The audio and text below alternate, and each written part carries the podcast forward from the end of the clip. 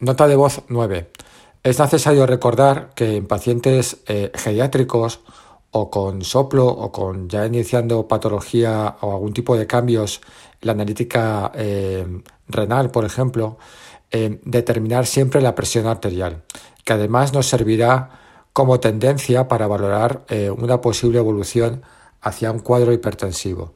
Los problemas hipertensivos tienen un amplio efecto tanto a nivel renal como a nivel cardíaco y es importantísimo tenerlos en cuenta a la hora de valorar estos pacientes.